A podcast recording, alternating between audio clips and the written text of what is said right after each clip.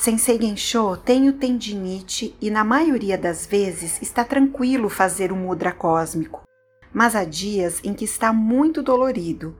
Poderia usar alguma outra posição de mãos onde não precise tensionar os polegares, mesmo que levemente? Existe uma posição assim, você pega o polegar direito e segura o polegar. Em vez de fazer assim, segura o polegar, o que é uma posição mais descansada para as mãos. Teste essa posição.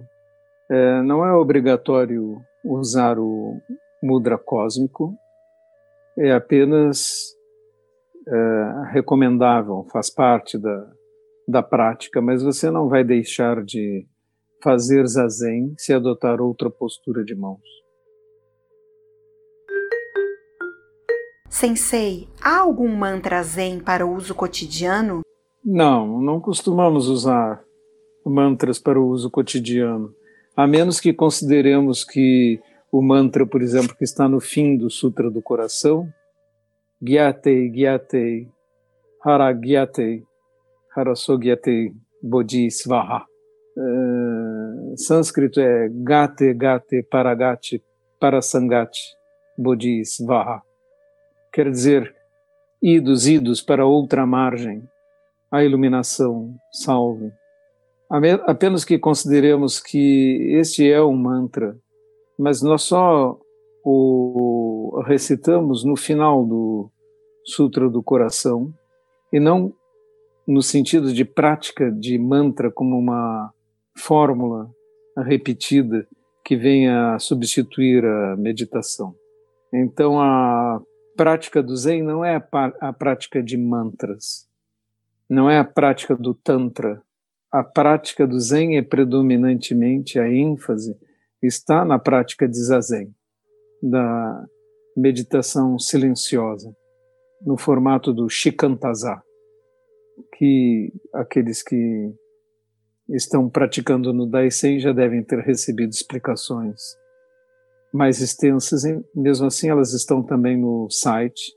Tem textos de Dogen, de Kodo Sawaki, falando sobre o Zazen. É, usem estas informações. Mas, em essência, respondendo à pergunta, não, os mantras não são uma prática que seja enfatizada no Zen.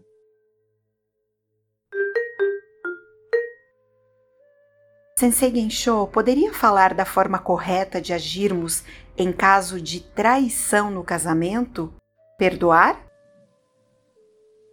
É, cada situação é diferente, não é?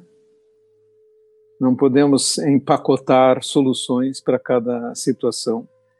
Se existe condições emocionais para se perdoar, e se isso é solicitado, porque pode não ser solicitado.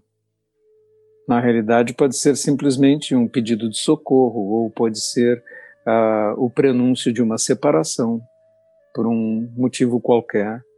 Os relacionamentos não são eternos, não esperamos que os relacionamentos sejam permanentes, porque não há nada no mundo que não seja impermanente, e, portanto, devemos uh, compreender a impermanência aqueles que viram aquele filme Primavera, Verão e Inverno, da, um filme coreano sobre o Zen, com o nome das estações, tem um exemplo de uma situação assim, de um homem desesperado por causa de uma traição. E o mestre diz a ele algumas coisas bem interessantes. Vejam o filme. É, ótimo. Uh, esse assunto das emoções, essa é própria história da humanidade está cheia disso, né? As lendas, as histórias estão cheias de traições dos mais variados tipos. Traições entre casais, de uma promessa que eles fizeram, como se fosse uma promessa eterna, quando sabemos que as promessas podem mudar com o tempo, porque as pessoas mudam, os sentimentos mudam. E também as traições por outros interesses políticos ou de poder, etc. Essa é a própria história. É se compreendermos que é assim, compreenderemos também o ensinamento básico do budismo. Onde você coloca seu coração, aí também estará seu sofrimento. Onde você coloca seu apego, aí estará o sentimento de posse, de desejo de reter, de possuir, de controlar, de gerenciar a vida de outra pessoa. Daí surgem sentimentos como ciúme, por exemplo, que é essencialmente o medo da traição, o medo de perda, daquilo que você quer possuir, controlar, reter, aquilo que você é apegado.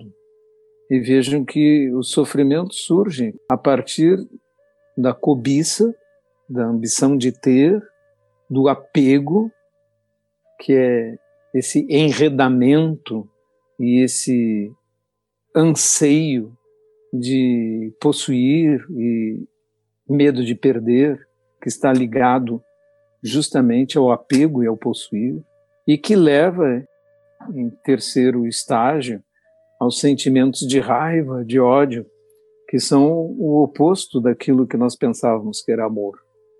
E vejam bem, o ódio é apenas uma faceta da paixão do amor. O verdadeiro oposto do apego e também do amor ou da paixão é a indiferença, não é a raiva nem o ódio. Portanto, fujam desses sentimentos, porque esses sentimentos são provocadores das paixões que caracterizam justamente o mais baixo dos reinos, considerado o reino, o reino dos infernos, onde os sentimentos predominantes são a raiva e o ódio. Então, é, cultivemos o amor, mas o amor desapegado, sem a paixão do tentar possuir, controlar, reter, que é fonte de grande sofrimento porque está ligado ao apego.